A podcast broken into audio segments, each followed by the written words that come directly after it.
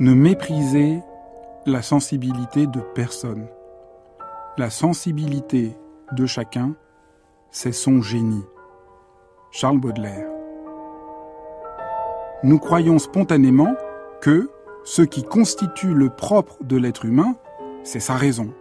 Cette conviction repose sur une très longue tradition. Le corps est ce qui est inférieur, tandis que notre tête, au sommet de notre corps, nous lierait à quelque chose de supérieur. C'est à cause de cette conception que l'éducation veut nous élever hors de notre sensibilité, trop corporelle, imprécise, confuse, pour nous faire atteindre la clarté du concept et du raisonnement. La phrase de Baudelaire déplace tout. La sensibilité est non une dimension obscure et aveugle, mais une connaissance profonde, unique et décisive. Vous êtes en vacances et vous avez prévu d'aller à la plage tous les après-midi.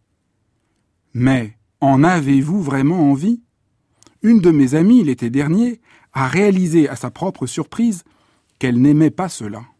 Avant, elle ne s'était jamais autorisée à le sentir. Elle se forçait à suivre l'usage familial.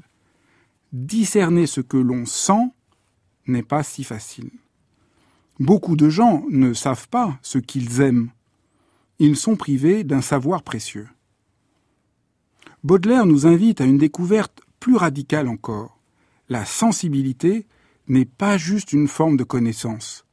Elle est notre génie propre, qui nous permet de nous orienter dans la vie. Je ne choisis pas tel métier à partir de mes seules compétences techniques, mais aussi en intégrant ma sensibilité, ce que j'aime, ce qui me fait plaisir.